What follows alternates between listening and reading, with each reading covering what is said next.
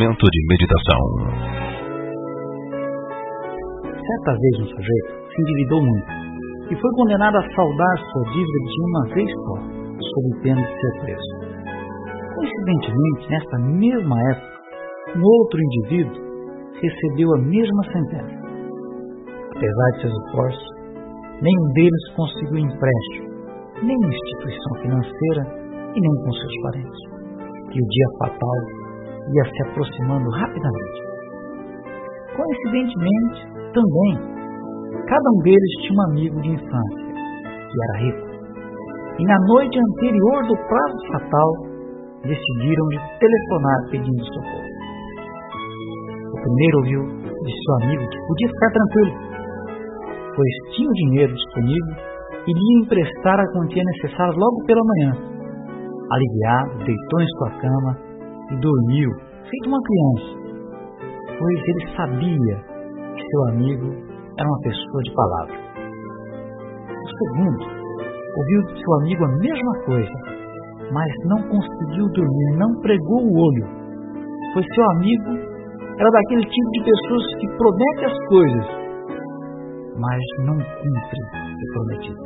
Era um velhaco, que algumas vezes já tinha falhado com ele. Um digno de confiança.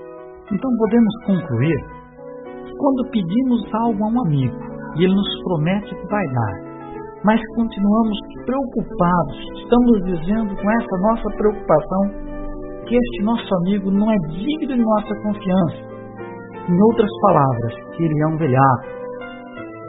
Moral: quando pedimos algo a Deus e continuamos preocupados, na prática estamos lhe dizendo que ele não é digno de nossa confiança.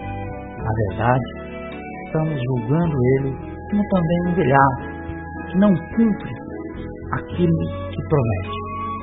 A Bíblia nos ensina, lá em Tiago, capítulo 1, versículos 6 a 8, nos ensina algo muito importante, que diz assim: Peça, porém, com fé, e nada duvidando, porque o que duvida é semelhante à onda do mar, que é levada pelo vento e lançada de uma parte para outra.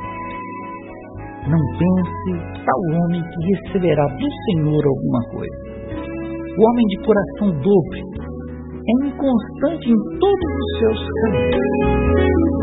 Já, quando nós pedimos alguma coisa para Deus, nós temos que acreditar, porque Ele é um Pai amoroso.